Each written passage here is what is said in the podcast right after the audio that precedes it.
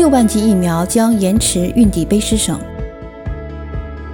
加拿大联邦政府一月十五日透露，辉瑞公司为满足欧洲客户的需求，正在减少本计划向加拿大交付的 COVID-19 疫苗数量。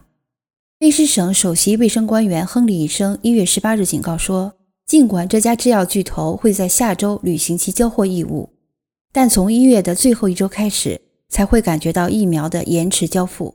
这种情况将在此后的两个星期内持续。他说。在三月份收到补足的短缺疫苗之前，三周内卑诗省累积的短缺数量将达到六万剂，约为预期交付量的一半。联邦政府总短缺量估计约为六十五万剂。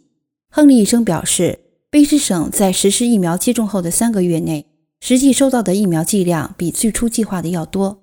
全省的重点仍将是继续为长期护理机构的居民以及急救中心发挥关键作用的工作人员实行免疫。亨利医生还指出，辉瑞公司上周交付了两万八千两百七十五剂疫苗，与本周的预期数量相同。蒙德纳公司上周交付的一万八千四百剂疫苗已在周五全部到位。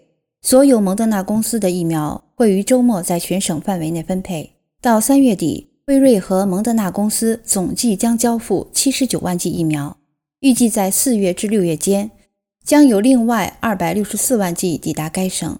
如果监管机构同意使用上个月在英国获得批准的阿斯利康公司生产的疫苗，卑诗省在春季应该会收到更多剂量的疫苗。